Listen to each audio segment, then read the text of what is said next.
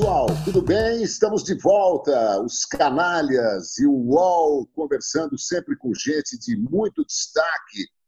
Já está vendo aí o nosso convidado, meu e do Rodrigo, desta semana.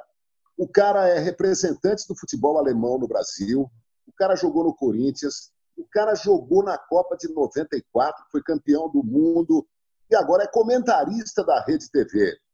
Ou seja, a gente pode falar do passado, pode falar do presente, pode falar da sua carreira e pode falar de qualquer assunto relacionado ao futebol, porque afinal de contas ele vai provar aqui para vocês que é um comentarista de primeira, porque inclusive já trabalhamos juntos. Tudo bem, Paulo Sérgio, campeão do mundo, como vai? Quanto tempo? Tudo bem, João, Rodrigo, todos vocês. É um prazer enorme estar falando com vocês. Ontem o Rodrigo é, mandou uma mensagem e lógico que nós estamos sempre à disposição de vocês.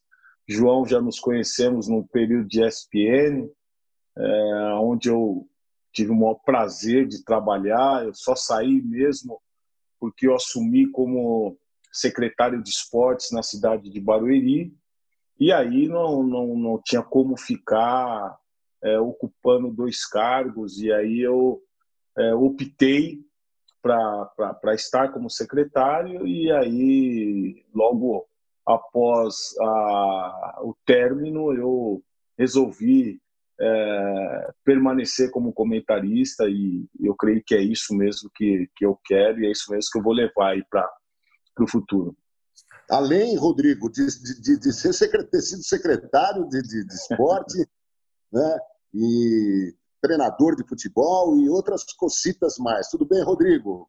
Tudo bem, João, Paulo, prazer tê-lo aqui. A gente sempre que ouve o Paulo falando, vê uma, uma inteligência no futebol, né? O Paulo muito inteligente dentro de campo, que não foi aquele craque extraordinário, conseguiu em quatro anos de um vice-campeonato no Novo Horizontino chegar a uma Copa do Mundo, deixando os badalados, eu me lembro a época de 94, Palinha, Evair, não foram à Copa, estava lá o Paulo Sérgio.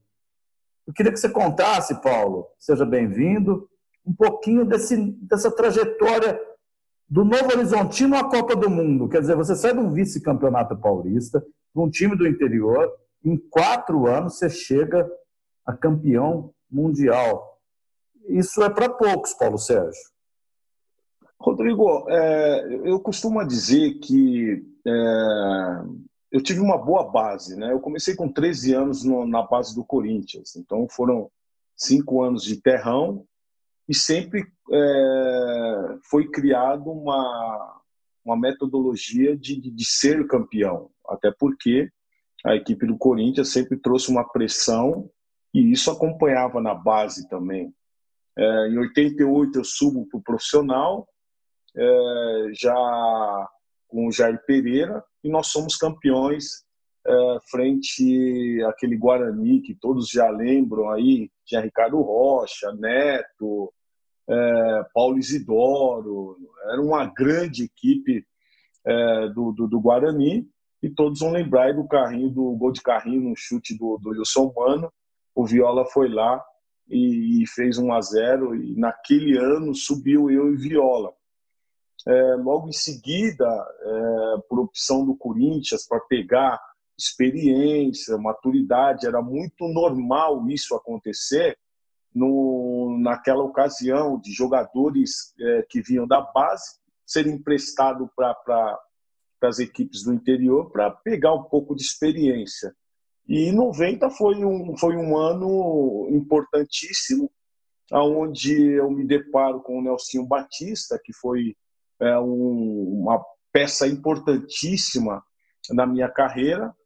E, e ali naquele grupo de Novo Horizonte eu encontro o Márcio Santos, que depois veio comigo à seleção brasileira, o Odair Patriarca, que depois vai para o Palmeiras, também jogou na seleção brasileira, é, Maurício, goleiro, que depois vai para o Corinthians, chegou à seleção brasileira, Luiz Carlos Goiano, é, que também fez é, um, uma passagem brilhante no Grêmio, no próprio São Paulo. E daqui saem jogadores importantes num, num, num, ano que, que se trata da primeira final caipira do estado de São Paulo. Né? É um campeonato paulista importante E, e, também do outro lado, aí você tinha Luxemburgo, você tinha o próprio Mauro Silva, que, que depois nos encontramos na seleção. Então, dessas duas equipes aí, você vê que saem três campeões do mundo. É, que ano que foi mesmo esse vice-campeonato é, do Novo Horizontino contra o Bragantino? Foi em 90. Foi em 90, 90 meu empréstimo, aí eu volto para o Corinthians do empréstimo, e aí nós damos sequência a um outro trabalho também. Eu chego depois, mais tarde, depois de duas rodadas, sai o Zé Maria e chega o Nelsinho Batista. E aí nós somos campeões brasileiros, ou seja, um, é, duas finais em um ano. Ô, João, o... que, que, que, interior de São Paulo que a gente sempre ressalta aqui, né? Quer dizer, da final do Paulista de 90, dois times do interior, hoje o Bragantino é gigante porque entrou a grana do Red Bull, mas olha, Márcio Santos e Paulo Sérgio do Novo Horizontino e Mauro Silva do Bragantino, os três titulares do Campeonato Mundial de 1994. O interior de São Paulo era. Pois é, um prodígio, né? o, o, futebol do interior tem que voltar a, ser, a ter a força. Ao invés de desaparecer, como muita gente apregoa ou prega, é, eu acho que tem que voltar a ser grande, né? Porque o futebol brasileiro está tá numa expectativa louca pela volta do futebol, né? Está acontecendo nessa semana com a Ferroviária empatando né, com, com, com o Ituano. É, tá, é, o resultado aí, deixa para lá, Ferroviária e Ituano. Teve grandes. Daqui a pouco a gente fala de Ferroviária. Daqui a pouco a gente fala. É, o... Mas, além desses três jogadores, ah, havia outros grandes jogadores nessas duas equipes e dois grandes treinadores. Né? Eu até eh, faria uma provocação aqui. Qual time era melhor, Paulo Sérgio? Você acha que foi justo o título do Bragantino e o vice do Novo Horizontino? Ou poderia perfeitamente ter sido o contrário? Então, João, é, na realidade, nós fomos para duas finais e as duas finais foram empate. E a equipe do Bragantino, pela melhor campanha, é, se favoreceu é, com o título. Então, chega uma final duas equipes importantes do interior e jogam com, dois empates. É, é lógico que, que, que, as duas equipes fizeram por merecer, mas eu penso que, que, que a nossa equipe é, jogou muito bem, jogou um campeonato muito exemplar. Jogamos contra times grandes que em Novo Horizonte, por exemplo, era muito difícil alguma equipe é, dos grandes ganharem viemos para São vínhamos para São Paulo e também os resultados não era aquilo que, que os grandes esperavam. Então fizemos um, uma temporada brilhante juntamente com é, com o Bragantino, mas é, é lógico que é, vai sempre favorecer o campeão. É, muito o Paulo, e aí, essa é, e aí... Página, essa é uma página especial no futebol de São Paulo. Assim como Guarani e Ponte Preta escreveram páginas também inesquecíveis e outras equipes do interior, a Inter de Limeira, né, campeã. O próprio São Caetano. O São Caetano. Né, é... Paulista de Jundiaí, na época, que foi campeão da Copa do Brasil. Da Copa do Brasil, exatamente. Santo, o Santo André também, o Santo André do Sérgio Soares, que foi campeão da Copa do Brasil lá no Maracanã, vocês estão lembrados? Eu, eu, eu vou buscar o ano aqui na minha memória, mas é, a ferroviária em 1960.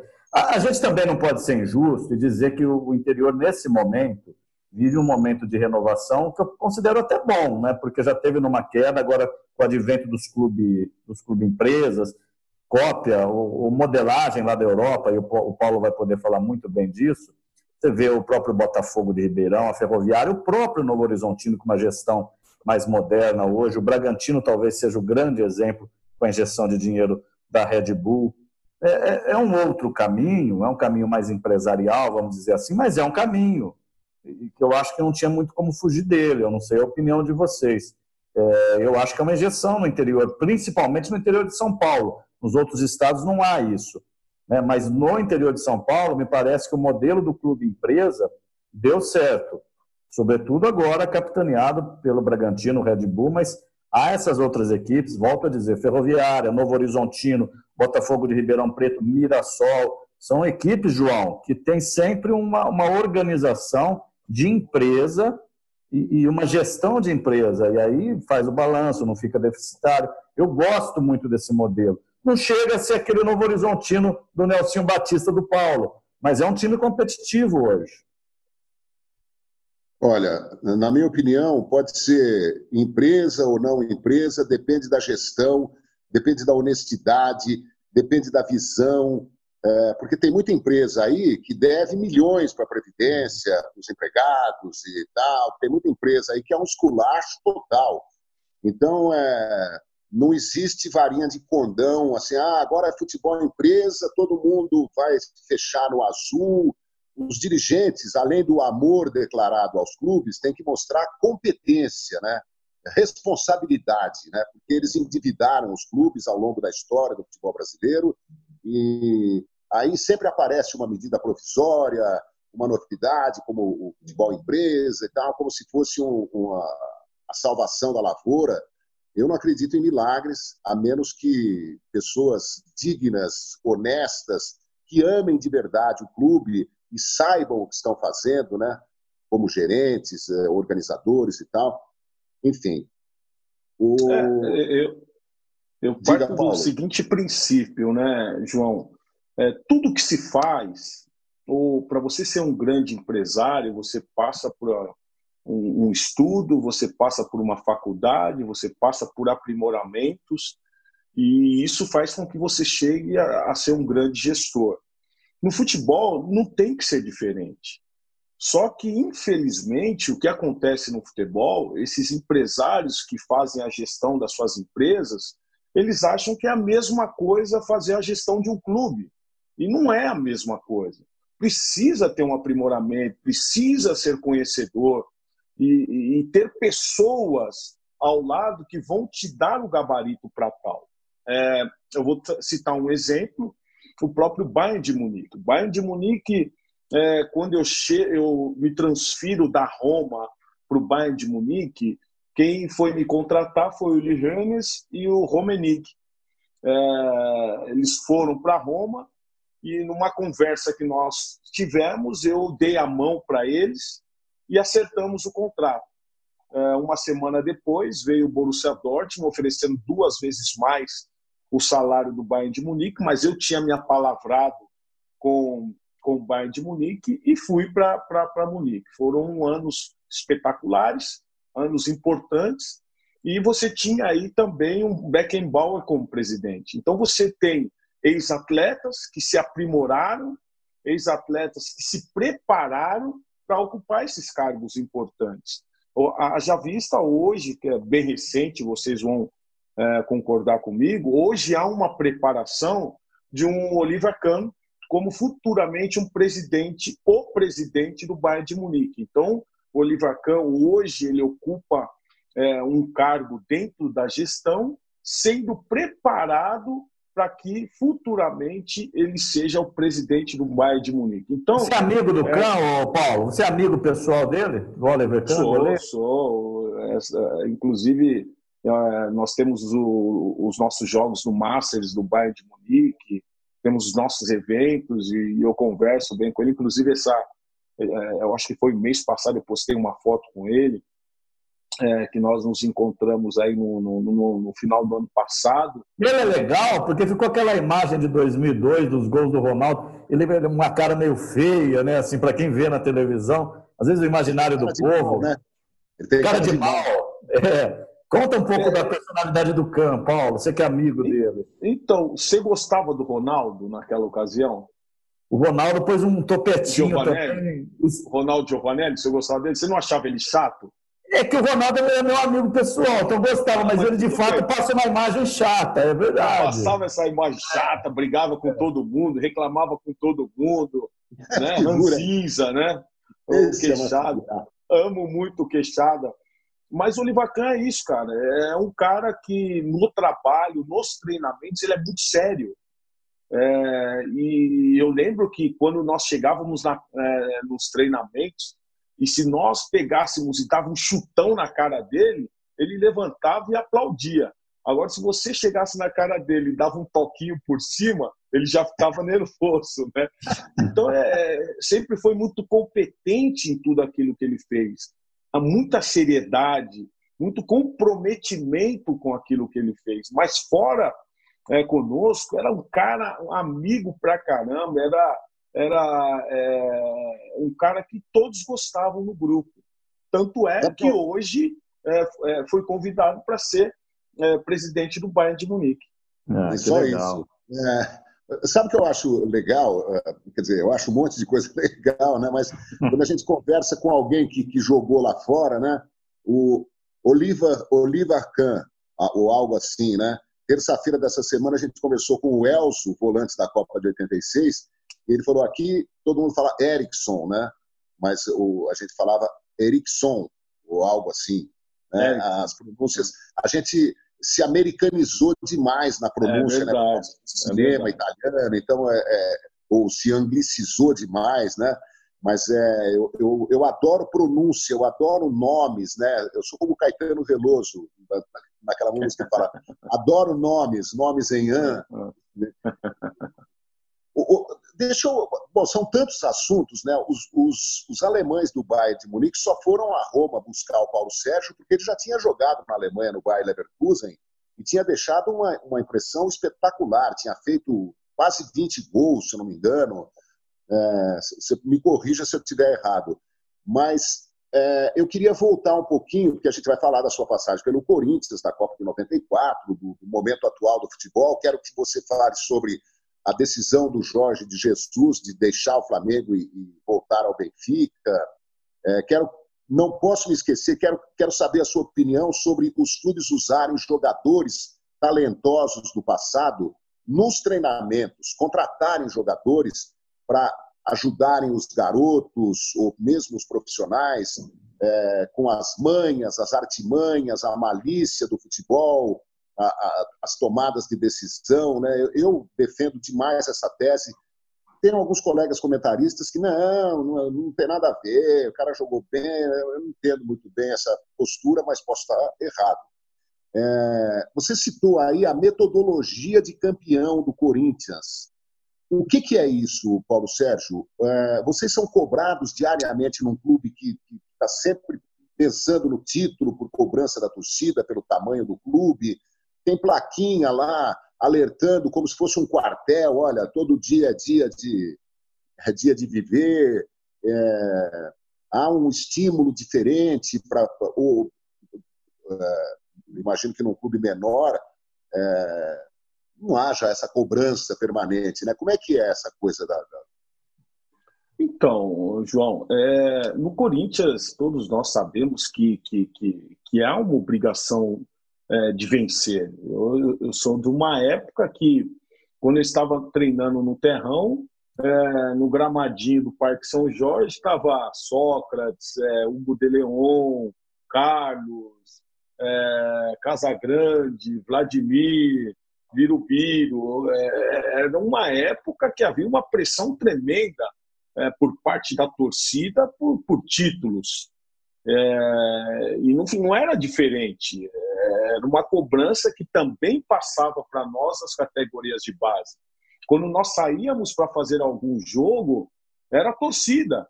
E a torcida é, cobrava de nós. Então você cria é, essa, esse algo vencedor dentro de você que tem a obrigação de, de, de vencer. Né? Então, é, foi criado isso, e, e eu creio que fez transparecer na, no, no, título brasileiro de 90. É, se, se, observar aquele, aquela equipe de 90, eram muitos jogadores que vieram da base. É, o espírito então, de, de, de, campeões, né? É, então tinha eu, Dinei, tinha Marcelo Jean, tinha Ronaldo, entre outros. Então, é, é, já tinha isso dentro de nós. Então, é lógico que aquele que chegava também de outra equipe, muitos deles sentiam essa pressão dos torcedores. E nós, já acostumados é, com essa pressão, não sentíamos muito. Paulo, deixa eu aproveitar que você falou de 90.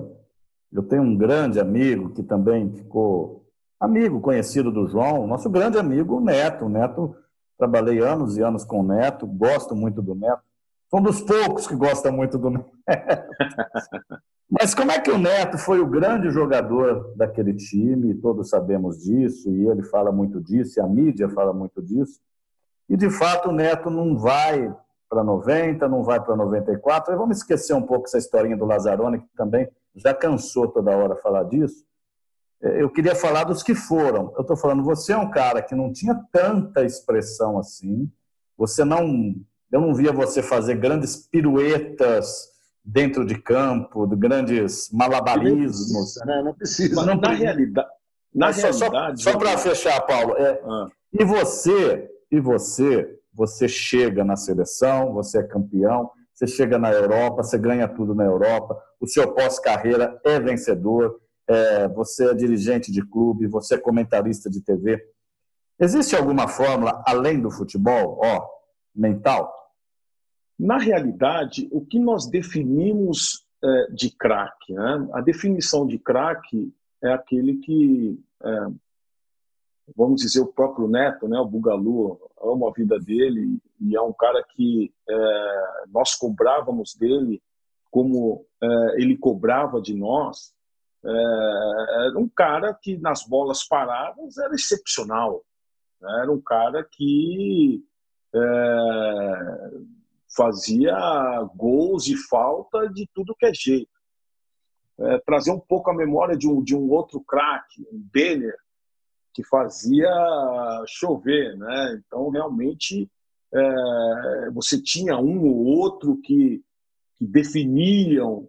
Agora, o, o, o mais importante e que eu aproveitei na minha carreira foi ser um cara é, é, dinâmico em tudo que eu fiz. Né? Então, naquela época de Corinthians, eu era é, presença certa. E todos sabiam disso, por parte da imprensa também. É, eu era presença certa porque eu era um, um jogador é, que tanto jogava pelo lado direito, como jogava pelo lado esquerdo. É, na própria seleção, em um dos jogos amistosos, quando eu estava no Corinthians, eu vestia 10 é, na seleção brasileira e ninguém contestou.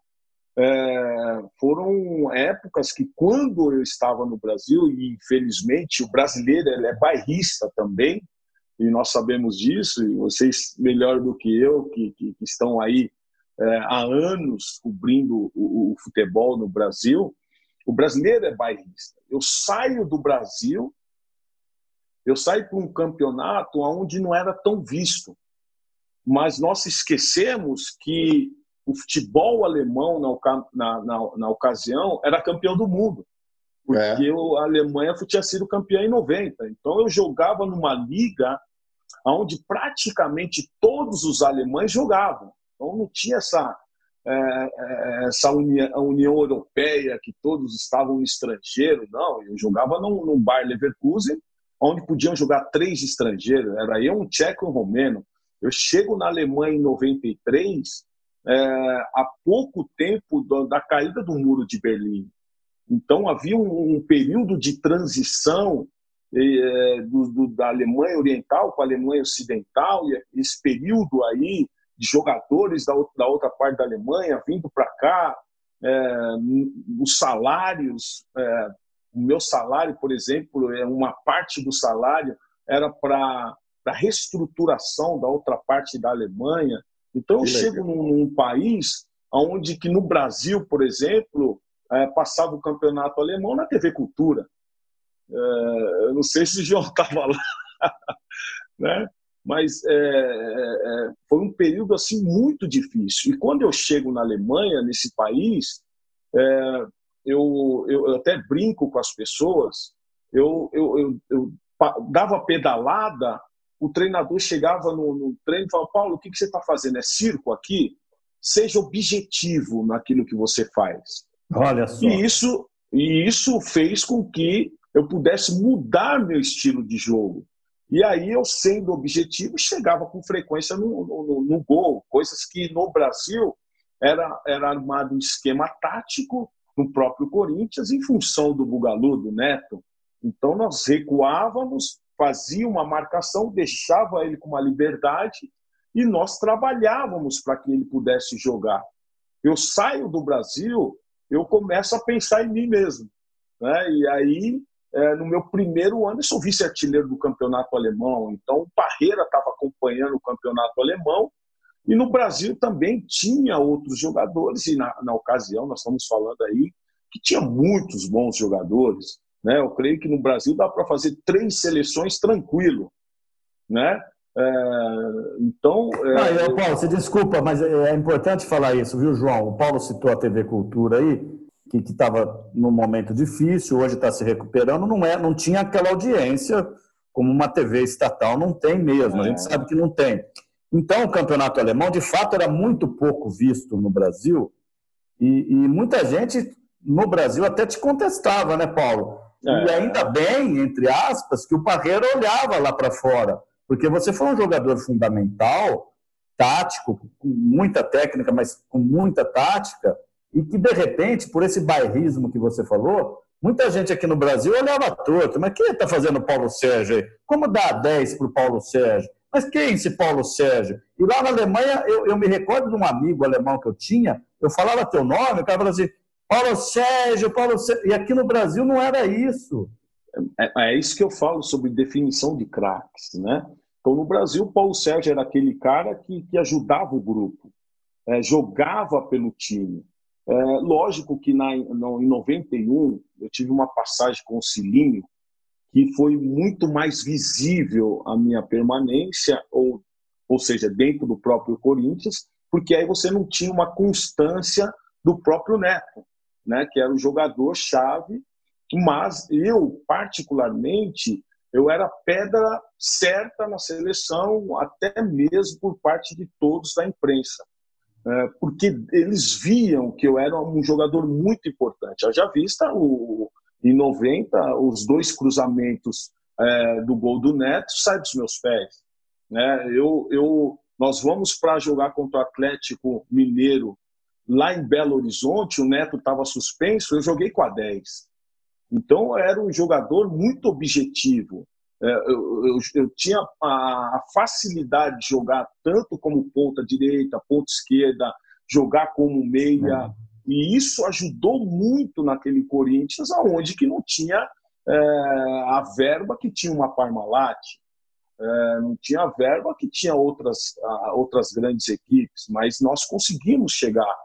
É, veio o jogo contra o Bahia, a semifinal contra o Bahia, e eu também sou um dos principais jogadores é, da equipe do Corinthians. Então, é, aí no, no, último jogo do Bahia, eu pego e tomo o terceiro cartão amarelo. Fico de fora do primeiro jogo da final, onde eu seria titular. E aí, como a equipe jogou muito bem o primeiro jogo, o Nelson conversou comigo e falou: não, vou deixar a, a mesma equipe e você entra no segundo tempo. E não, fica tranquilo, o mais importante aqui é nós sermos campeões. Em 91, eu sou um dos principais jogadores do Corinthians. Nós chegamos à final contra o São Paulo, é, Campeonato Paulista, e perdemos é, na final. 92 foi um, um ano muito ruim. E 93, aí apareço novamente, depois da final é, contra o Palmeiras, aí é, eu sou vendido para o Bayer Leverkusen. E eu também só queria deixar que, por exemplo, o Bayer Leverkusen estava me observando durante três anos. Então não foi uma contratação de um jogo, não foi a contratação de, de, de uma temporada, foi algo onde eles me observaram durante três anos. E isso foi muito importante. É, em um dos jogos, eu creio que foi contra a Finlândia, a seleção jogando, e, e aquele dia eles tinham batido o martelo. Olha, eu, eu gostava demais do seu futebol, Paulo Sérgio é, um estilo de, de, de, jogo bonito, vistoso, habilidoso, é, e botava a bola para dentro do gol, né, além de fazer lançamentos e tal. Eu acho que você mereceu. Eu, se fosse dirigente do Bayer Leverkusen, teria levado você também em 93. E, e se fosse o técnico da seleção em 94, também teria te convocado. Acho que as convocações do Ronaldo, menino, do Viola, surpreenderam até mais do que a sua né, entre outros nomes assim que não eram talvez unanimidade. mas no final deu tudo certo, o Brasil acabou conquistando o título. E você jogou em duas partidas né, da Copa.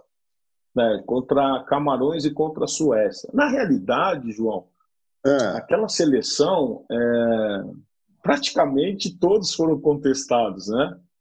Porque em 90, em 90 tivemos aquela catástrofe onde todos nós pensávamos que que o Brasil chegaria a uma final pelos jogadores que tinham, né? E, e naquela seleção o Parreira ele trabalhou de uma forma e você pode observar que a maioria dos jogadores é, já tinha uma experiência de Europa e aí facilitou naquele esquema tático, onde nós entendemos que o futebol bonito não iria é, nós não iríamos ganhar aquela competição, mas um futebol objetivo, um, um futebol com inteligência. E foi isso que nós implantamos naquela seleção.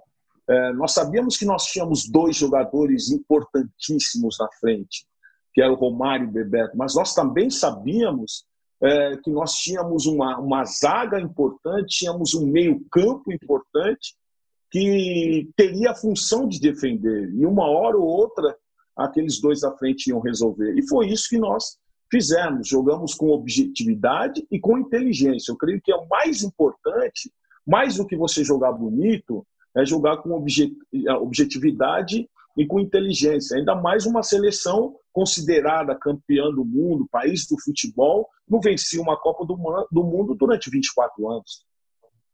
É, eu eu confesso que achei pobre o futebol daquela seleção. Se não fosse os gols do Romário e do Bebeto, teria sido. Mas eles faziam parte. E a maneira. Mas é isso. Campeões também é. com o Bádio chutando o pênalti por cima do travessão e tal. É, é, é, a tal discussão, né? Jogar feio e ganhar, jogar. Eu acho, eu acho que o legal é jogar bonito e ganhar. Eu acho que... O futebol de hoje. O, o, é... o Flamengo, Flamengo do ano passado jogou bonito e ganhou. Só não ganhou o Mundial, mas quase, né? Que, que complicou. Não, mas até eu acho bonito você ter um, um é, ver o Flamengo jogar. O ano passado fez um, uma brilhante temporada. Eu acho até lindo tudo isso. Mas muitas vezes nós temos que deixar esse brilhantismo de lado e fazemos de uma forma objetiva. E Copa do Mundo é muito rápido. As coisas acontecem muito rapidamente. Então é, nós, tínhamos, nós tínhamos uma pressão nas costas muito grande. Nós tínhamos é, é, é uma nação brasileira que vivia um dos seus piores momentos na economia. Nós vivíamos os piores momentos onde nós perdemos o nosso ícone no esporte, que foi Ayrton Senna, é, há um tempo, um tempo atrás, o próprio Denner. Então, é, tinha, havia... sequestrado, tinha sequestrado a poupança, né? o governo Collor. É, a economia era. E o brasileiro estava naquela loucura total. Então, é, muitas pessoas não lembram disso, mas é, o, o, que nós tínhamos como é, na cabeça era trazer o, o caneco para o Brasil, que isso iria trazer uma felicidade a mais para o brasileiro, é, é, um ânimo a mais para o próprio torcedor brasileiro, e isso aconteceu quando nós é, colocamos os pés em Recife. É, o futebol, o futebol tem a, a, as costas largas, né? É, e, é, e, é, isso mesmo que o Paulo Sérgio está falando, né? É, alegrar o povo, porque aí aí os políticos podem sacanear o povo por mais um tempo. O povo... Ai, meu Deus. É, mas infelizmente, infelizmente, é, nós vivemos num, num, num, país que é, é, é, um país alegre. Eu, quando eu jogava fora, uma das coisas que eu sempre coloquei na cabeça é que eu voltaria para o Brasil. Até porque eu, eu costumo dizer que você na Europa você é sempre estrangeiro. Né? E você sempre vai ter que é, demonstrar o seu potencial em tudo que você fizer, tanto em campo como fora de campo, como gestor. Você vai ter sempre que demonstrar. Agora, nosso país é o nosso país. Por mais é, por tantos problemas que nós temos, mas é o nosso país. Então, eu, eu só para não perder esse detalhe, tirando os hooligans alemães, que não têm um pingo de educação, são um bando de babacas, na minha opinião, O alemão é racista? Você, sofreu algum problema lá, Paulo Sérgio? Então, eu costumo dizer o seguinte, João: é, o, próximo, o, o, próprio racismo que nós sofremos no Brasil se sofre no mundo inteiro. Então, não dá para ficar falando assim, ah, porque o alemão é racista, o brasileiro também é racista. Ah, o italiano é racista, o brasileiro também é racista. Com certeza. Então, é, muitas vezes nós queremos transferir para outros países o não, problema não, que nós temos aqui. Que o brasileiro é racista, não tenho dúvida. Eu quero saber se na Alemanha, que é um país muito mais evoluído, apesar de ter tido o nazismo, ter tido toda a estupidez também radical, é, se eles aprenderam a ponto de não entrarem mais nessa onda, né? Já foram racistas ao extremo com judeus, os, os, problem os, problemas, uh, os problemas em, em, termos de racismo, é, eu nunca dei muita ênfase a isso. Eu sempre procurei é, fazer o meu trabalho. A primeira coisa que eu aprendi quando eu cheguei no Bayer Leverkusen, depois de três meses, eu sentei com a minha esposa e falamos: nós precisamos fazer duas coisas para que nós possamos ser é, introduzidos na, na cultura alemã. A primeira, aprender a língua. E a segunda, aprender a cultura. Então, eu me aprimorei juntamente com a minha esposa, os meus filhos, que, que eram bebês, é, a aprender a língua e a cultura. A partir do momento que você aprende a língua e a cultura, você é aceito. Porque muitas vezes há pessoas que chegam lá e aí você vai tirar o espaço de um alemão. E eu estava num período ainda, eu mencionei, da, da, caída do muro de Berlim. Havia um desemprego enorme por outra, pela, pela aquela parte lá. Então, eu, eu graças a Deus, é, hoje eu sou, eu parei de jogar futebol, eu fui scouting do Bayern de Munique. É, hoje, depois de anos que eu parei de jogar futebol, depois de anos que eu saí da Alemanha, convidado para ser embaixador da Bundesliga, já estou indo para o meu quarto ano. É, fiz nesses últimos dois anos Bundesliga Experience no Brasil, fazendo uma aproximação da Bundesliga com o torcedor brasileiro e como negro. Mas eu, eu nunca coloquei a cor na, como desculpa para nada. Eu sempre fiz o meu trabalho e, e sempre foi muito bem aceito todo esse trabalho. Então, é, eu tenho um relacionamento na Alemanha, como na Itália também, onde nós chegamos na Itália, estava escrito no muro da Trigora, fora Cafu, fora Paulo Sérgio, La Roma é solo de Bianco. E tivemos uma reunião com os torcedores da Roma, estava escrito no muro, fora Cafu, fora Paulo Sérgio, a Roma é só de branco. E aí tivemos uma reunião com os torcedores da Roma, e eles falando que tinha sido os torcedores da Lazio. E para mim foram dois anos maravilhosos que eu tive na Roma, é, com apoio total dos torcedores. No meu primeiro ano, eu já renovei o meu contrato por mais dois anos. É, os dois primeiros anos fui artilheiro do time com o Totti. Então, é, é essa questão de, de, de, de racismo, é, eu não dou muita ênfase a isso e, e a minha resposta sempre foram boas. O Paulo, quem ouve você falar acha estranho, porque o jogador de futebol, principalmente o brasileiro, em geral, e eu não tenho problema nenhum em falar isso aqui, ele não, não tem uma articulação de discurso, não tem uma narrativa, às vezes não tem posicionamento político, seja para lá do A, B ou centro. E você sempre se colocou de uma forma muito inteligente, você foi buscar isso, você fez vários cursos, além de jogar muita bola, como a gente vem dizendo aqui. Você acabou de citar um, um, um momento que você passou duro na Itália, foi duro talvez para os outros, porque você pegou e focou em outra coisa e foi embora, seguiu tua carreira. Agora, nós voltamos com o futebol paulista, a gente teve uma invasão da torcida palmeirense dentro da arena do Corinthians na quarta-feira, pichando um 8 a 0 no gramado do Corinthians, uma coisa assim absurda, né? uma, uma, uma coisa que nem, nem dá para imaginar. A gente está tendo a volta do Campeonato Paulista no meio da pandemia do coronavírus, com todo o protocolo de segurança, mas muita gente questionando se era a hora de voltar. A volta do Campeonato Brasileiro, é, o país passando por toda essa discussão do corona, mas que já virou política. Eu queria te ouvir um pouco sobre sistemas atuais. Corinthians, muita denúncia lá em cima do André Sanches. Coronavírus e volta do futebol. Aproveita e fala do Jorge Jesus aí. Te dei pouco trabalho agora, quatro. É, em, em, relação ao Corinthians, é, infelizmente o Corinthians é um problema de gestão. Né? É, então o Corinthians vive esse momento, há eleições nesse ano e, e aí você vê que infelizmente não conseguem arcar com seus compromissos. E isso tudo reflete propriamente no futebol. Lógico que, que há uma estrutura em volta é, de um Corinthians, com outras modalidades também, é, mas o futebol é aquele que, que é o carro-chefe, digamos assim. E, e, essa questão de gestão nós já conversamos no início e, e é fundamental em tudo que você faz.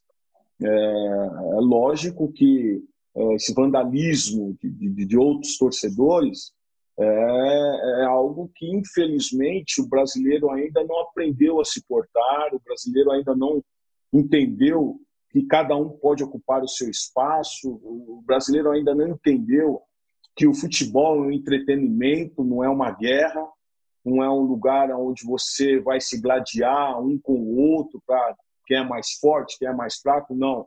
É, um, é algo para trazer entretenimento é, para a sociedade.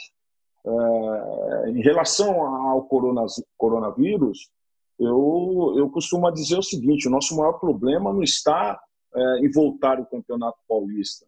O nosso maior problema é, nos campeonatos, no Brasil em geral, é que é investido tanta verba na, na, na, na saúde, é investido tanta verba na educação, e quando nós deparamos com, com vírus, é, numa população de, de 45 milhões de habitantes, que é o estado de São Paulo, você tem aí menos de 2 mil leitos de UTI. É, então, eu não consigo entender esse cálculo que os políticos fazem. Então, o nosso maior problema não está em começar o Campeonato Paulista. Nosso maior problema está na saúde, onde nós não temos um retorno quanto a isso. Agora, se nós pararmos para observar, esses atletas eles estão sendo muito bem tratados do que muitos que estão aí. Então, dentro de um estádio, dentro é, de uma competição, há, há os protocolos, é, há todo é, um, uma comissão técnica que envolve tudo isso, e esses atletas são muito bem tratados. Então, esse não é o maior problema. Esse não é o maior problema. O torcedor ficar em casa e, e assistir o seu futebol, não vejo problema nenhum. Eu vejo problema, sim, é, de aglomerações em bares tudo isso, que aí vai acarretar uns problemas maiores na nossa saúde, que já deveria ser é, revisto lá atrás. Haja vista, hoje eu conversando com, com o Giovanni Elber, ele está lá na Alemanha e ele falou que está tudo tranquilo. É, então você pode sair na rua, você não precisa usar máscara e dentro do estabelecimento você usa máscara. E, e, aqui no Brasil é todas as informações contrárias. No início a máscara não é bom, é, depois passa a máscara tem que ser usada, é, é, obrigatório. Então o brasileiro em si ele fica em meio a, essas guerras políticas e não sabe que caminho tomar. Então é, há muitas indecisões no nosso país e isso nos entristece.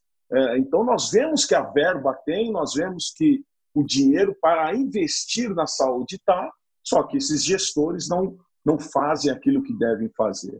É, em relação ao Jorge Jesus, eu, eu costumo dizer o seguinte, cara: enquanto está ganhando no Brasil, o cara é o melhor. Quando começar a perder, o cara é pior, porque a nossa crítica aqui é algo assim absurdo.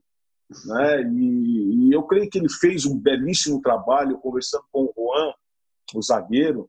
Ele fala que o trabalho dele foi um trabalho diferenciado, um trabalho importante. E, e os jogadores compraram a ideia do, do, do, do, Jorge Jesus. E quando o jogador compra a ideia do treinador, as coisas se tornam muito mais fáceis.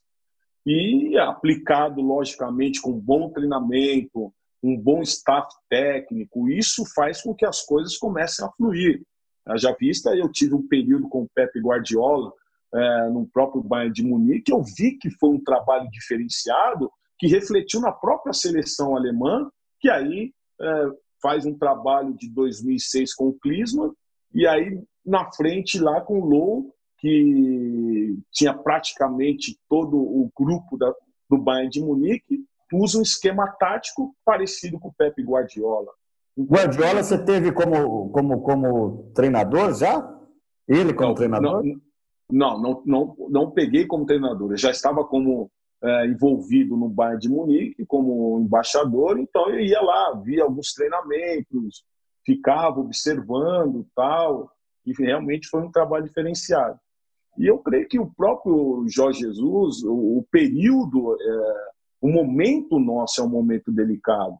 E aí ele volta para o país dele, onde pode ser que ele tenha a última chance de, de, de trabalhar no Benfica, até mesmo pela idade, e ele vê uma oportunidade. E as oportunidades, elas, elas passam rápido, cara. Então ele aproveitou uma oportunidade de poder, nesse momento difícil de uma pandemia, que é no mundo todo, poder estar do lado de seus familiares e dentro de um clube que, que, que ele já declaradamente falou que ama. É, eu também acho que ele, se não repete o sucesso do ano passado, ia ser criticado, volta para um país muito mais seguro que o Brasil na questão da pandemia, né, onde é, o presidente português é, faz campanha a favor do uso da máscara desde o início, é, mostra preocupação com a saúde pública. Agora, esse cálculo de, 20, de 2 mil leitos de UTI para 45 milhões é um cálculo político. Né? E, nesse sentido, é um cálculo absolutamente correto. É, é o típico cálculo politicista, politiqueiro. É, são umas coisas, né, João, que não, não dá para é, nós é, entendermos. Né? É inacreditável. Né? então, humano... eles acham que nunca iria chegar um momento desse. Então, eu costumo dizer e brincar com as pessoas nós tivemos a Copa do Mundo, onde foi um investimento muito grande em estádios.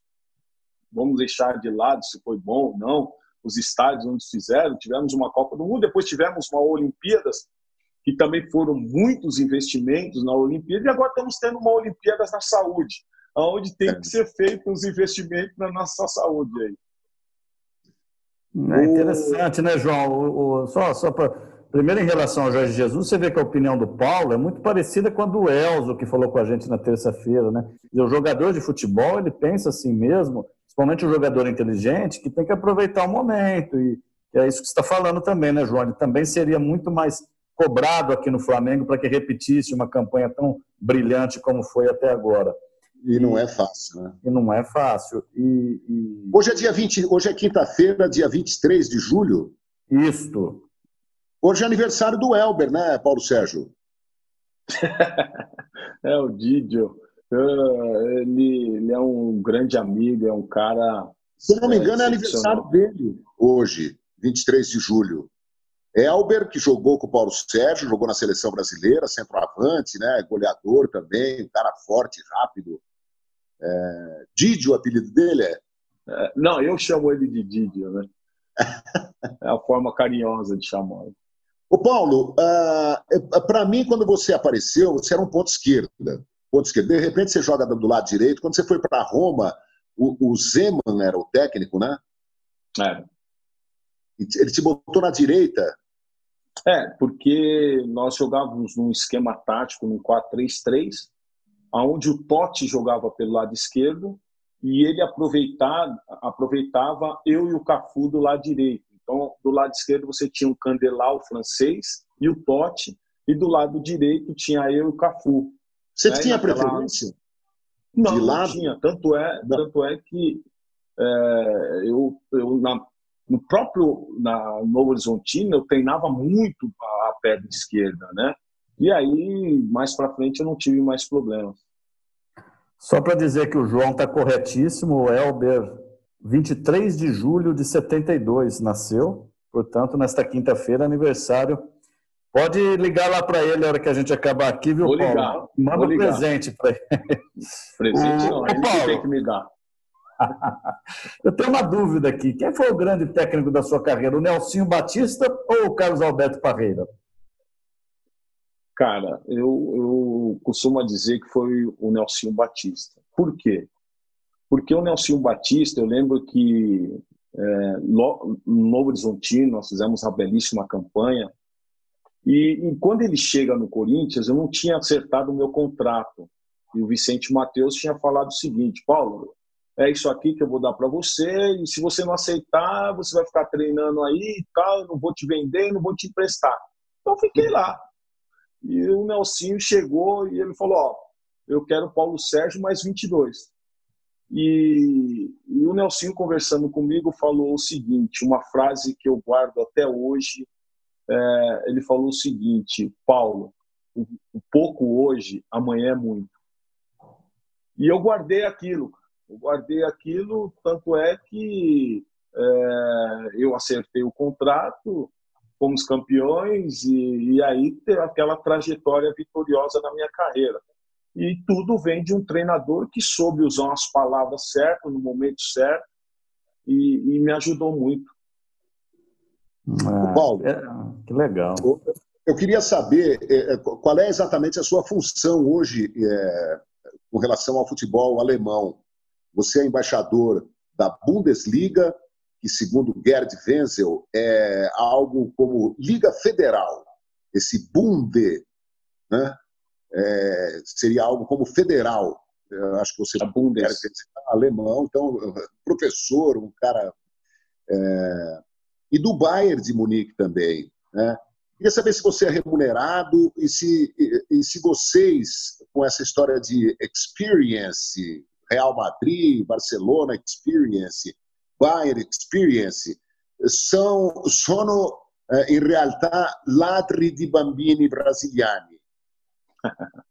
É, em relação a, a, esse projeto da Bundesliga, quando eu fui convidado para ser é, embaixador, é, logicamente que eu, que eu já tive na Itália falando da Bundesliga, da importância da Bundesliga, os números da Bundesliga, é, o trabalho que é feito de, de entretenimento é, do, do, do, dos torcedores. Então, há um cálculo é, que nós passamos é, durante todos esses anos.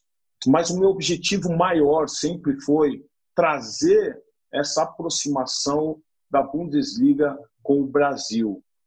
E, e eu pude fazer isso. No, nos últimos dois anos, no ano passado, por exemplo, nós fizemos, é, montamos uma estrutura na praia de Ipanema e, e ali nós fizemos torneio contra a, a é, não se fala favela, é, mas contra as comunidades, trouxemos garotos das comunidades ah, e fizemos favela, torneios. Né? É, eu, eu, e... eu, sou a favor de manter o, o, o termo favela. É, porque mas... não é depreciativo para ninguém. É, claro. Aliás, tem a Copa, das, a Copa das Favelas, é um sucesso, é um negócio bem legal. É que, eventualmente, o, o, Rio de, o Rio de Janeiro usa muito o termo comunidade também, os cariocas é. gostam desse termo. É, é um jeito de maquiar né, a coisa. É. E nós fizemos, nós fizemos, trouxemos esses garotos, fizemos torneios, e uma das coisas muito legais é que a Bundesliga ela traz um material esportivo de, de praticamente algumas equipes e doa para esses garotos. Então, a maior alegria desses garotos é, é ganhar um, uma camisa de um Schalke, de um Werder Bremen, de um Bayer Leverkusen, de um FC Köln, é, de um Bayern de Munique. Então, ele usa esse material, ele participa de um torneio e fica para ele esse material. E, e, e aí Lógico que é, há um cenário muito legal, onde a parceria da, da, da, da Bundesliga é com a Fox, e aí coloca-se um telão, passa-se os jogos da Bundesliga ali na praia, é, fazemos algumas visitas, como o Consul, que, que é no Rio de Janeiro, fizemos uma visita ao Consul e, e trazer essa aproximação também dos brasileiros junto com a embaixada, então eu consegui fazer com que né, nós pudéssemos trazer essa aproximação nesses últimos dois anos. Foi no Rio, esse ano aqui é, eu tinha dado a ideia de ser no Nordeste, infelizmente, é, através dessa pandemia, cancelou-se todos os eventos, mas é, é, há um trabalho a ser feito. E com o Bayern de Munique, lógico que o Bayern de Munique hoje tem um departamento para as lendas, e nesse departamento das lendas, nós fazemos alguns jogos. E são esses jogadores que vão, que apresentam o clube, falam do clube, falam da importância de um Bayern de Munique. É, e aí, marcado na história, isso sempre fica muito mais fácil. Ah, que bom. Ô, Paulo, a gente tem mais coisa de 10 minutos para encerrar, viu, João? É, o papo com você sempre rende, a gente sabia que ia render. É, você é uma mistura, cara, e pelo menos na minha opinião, de um pouco do futebol europeu com o talento brasileiro, que é um ideal que se busca, né? Qual a perspectiva sobre essa visão, sobre essa ótica que você faz daqui para frente para o futebol brasileiro? E eu estou falando de seleção brasileira mesmo, né?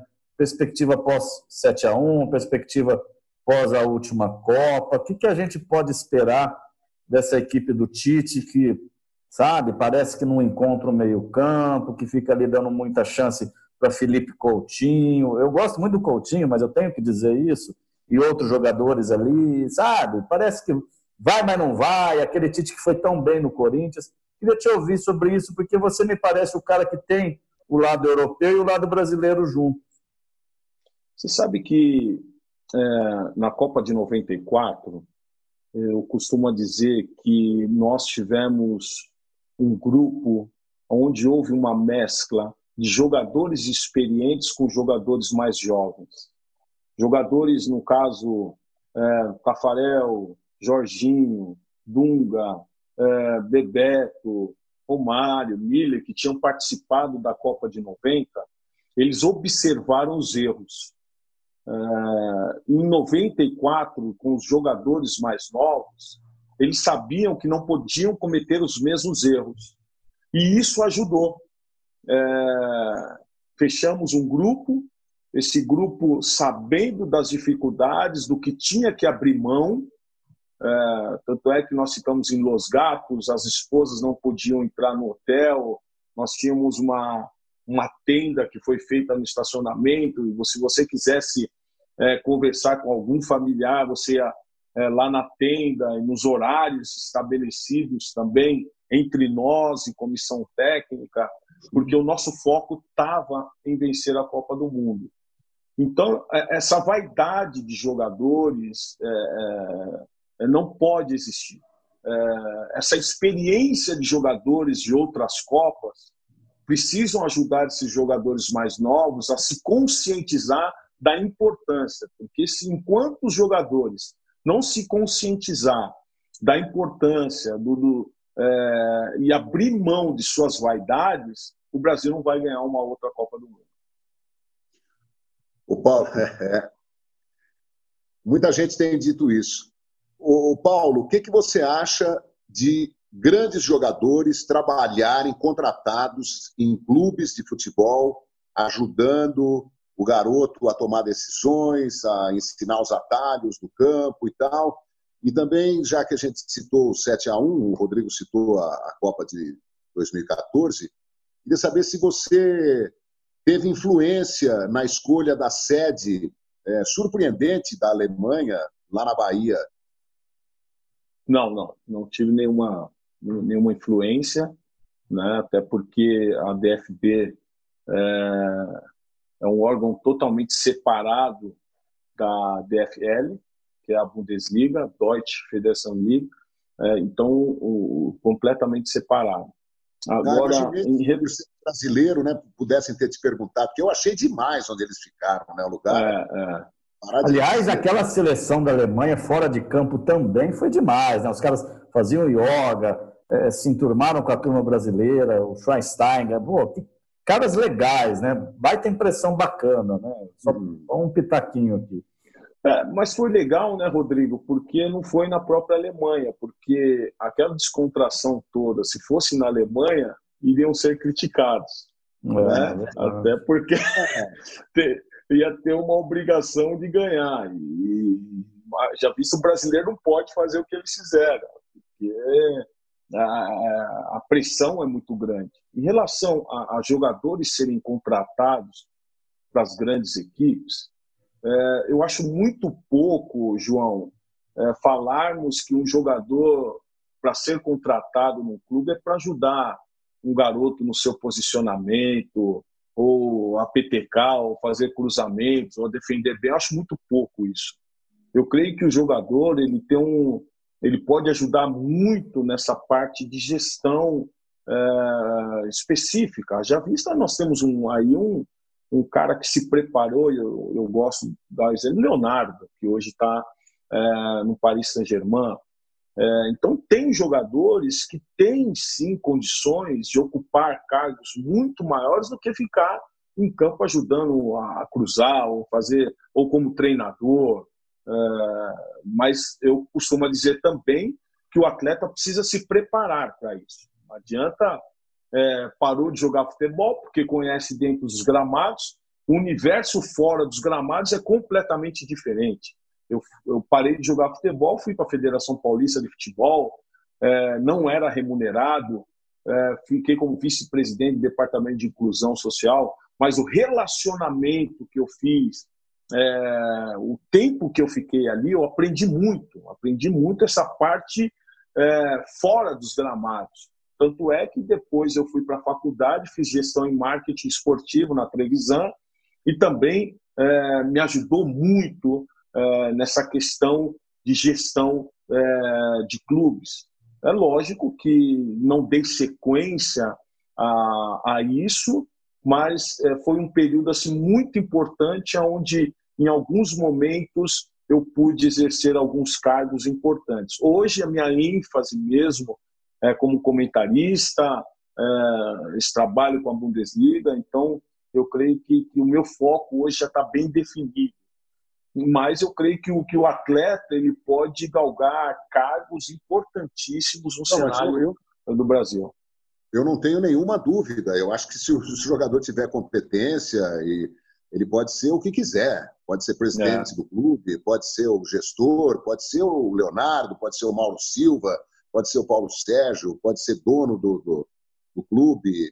É, eu falo, é, eu, eu acho que a coisa está muito concentrada na mão do treinador e da comissão técnica. E vejo jogadores brasileiros que são ganhadores, campeões, que atuaram na Europa, que atuaram na seleção brasileira e tal, e que não são aproveitados para dar as dicas, né? como um auxiliar técnico que, que participasse. Estou falando exclusivamente dentro das quatro linhas, né?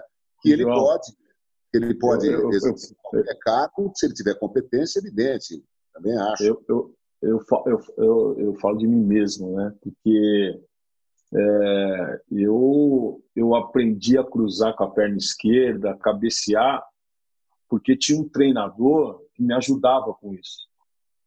E eu tinha um preparador físico que me ajudava na minha condição física. E esse treinador era para todos, esse preparador físico era para todos. É, infelizmente, nós estamos no, no século 21 que você precisa ter um staff aí é, umas 10 pessoas para. É, eu acho exagerado. Para né, montar um, uma equipe e trabalhar com esses jogadores. Eu creio que o mais importante dessa, dessa formação desse atleta está nas categorias de base. É, é, é muito importante é, os treinadores, auxiliares, eh, gestores nas categorias de base, dar o suporte nas deficiências desse atleta, para que quando ele chegue no profissional, ou quando ele chegar no profissional, ele está apto para aquilo, porque as cobranças são, são enormes. Só que, infelizmente, no Brasil não se tem mais o tempo de formação. Né? Então, o menino com 18 anos hoje faz dois gols, o cara já é craque. Daqui a pouco some o garoto de cenário. Então, ele não tem aquele período de adaptação, como, por exemplo, eu tive, quando eu, eu com 20 anos, eu, o Corinthians me mandou para Novo Horizonte para pegar experiência. Então, o garoto também hoje tem uma parcela de culpa que ele não quer aprender, ele não se deixa ser ensinado. E isso é, é algo que também nós precisamos aí parar para prestar atenção. O Paulo, o, o, Jonas do UOL já está aqui me falando que já deu nosso tempo. Eu quero te dizer da minha parte aqui, já digo da parte do João, muito obrigado. Falar com você é sempre pulverizar, arejar, melhor dizendo, as ideias. Você é um cara com uma. a gente já sabia que tinha um mindset. Vou usar um termo aqui que o João vai ficar bravo comigo. Vou usar um termo americanizado aqui. mindset não, né, João? Tem uma cabeça boa, uma mente campeã você é um cara legal, Paulo. Você é um cara que pensa. A gente sente muita falta disso. Então, valeu. Volte sempre. A, a, os canalhas, que são os canalhas do bem. É uma brincadeira com esse apelido carinhoso que o João tem, aí o Brasil inteiro conhece. Te recebem de portas abertas, que a gente precisa de cada vez mais gente que pensa o futebol, né, João? É, Paulo, muito obrigado, viu? É, espero que você tenha muito sucesso é, na rede TV, como comentarista, que você consiga achar todos os seus caminhos aí dentro e fora do futebol, com a família também. Muito legal, agradeço também a sua participação aqui. E é isso, boa sorte na pandemia e no pós-pandemia. Muito obrigado, João. Muito obrigado, Rodrigo. É um prazer enorme estar falando com vocês. É, sem dúvida nenhuma, Sempre que precisarem também, estamos lá na Rede TV ou é, em qualquer outro momento, estamos aqui à disposição. Um abraço a todos vocês também, se cuidem aí. Paulo Sérgio, grande talento, campeão do mundo com a seleção em 94 nos Estados Unidos, sucesso no Corinthians, no Novo Horizontino, no Bayern de Munique, no Bayern Leverkusen, na Roma do Zeman. Esse é o nosso convidado dessa semana aqui no UOL. Obrigado, gente, por ter assistido. Semana que vem tem mais. Tchau, Rodrigo. Tchau, João. Tchau, Paulo. Valeu. Valeu.